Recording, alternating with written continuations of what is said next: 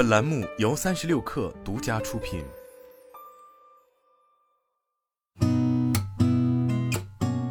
八点一刻，听互联网圈的新鲜事儿。今天是二零二三年十二月二十二号，星期五，早上好，我是金盛。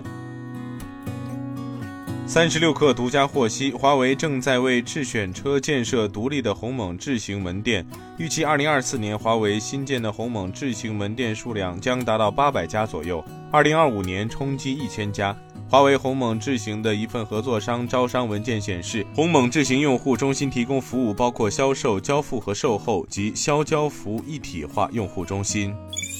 据财联社报道，近日有网络传言称，万泰生物九价 HPV 疫苗要提前上市。十二月二十一号，昨天上午，记者以投资者身份致电万泰生物，其证券部人士表示，公司的九价 HPV 疫苗大家都很关注，网上的报道和传言很多，公司不做评论和回复，具体情况以公司近期公告为准。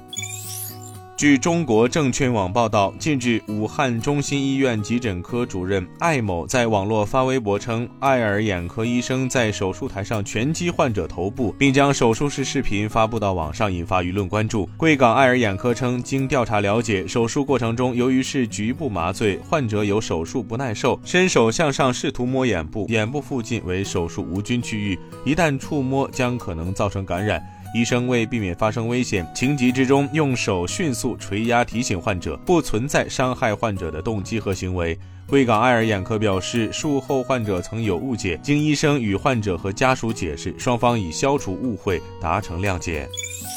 据环球网报道，法国监管机构十九号对瑞士名表制造商劳力士的法国公司开出了约一亿美元的巨额罚单。劳力士辩称，限制在线销售产品的规定旨在维护品牌形象和防止假冒产品出现。法国竞争管理局未接受此理由，反驳称劳力士的主要竞争对手面临类似风险时，仍然允许在线销售产品。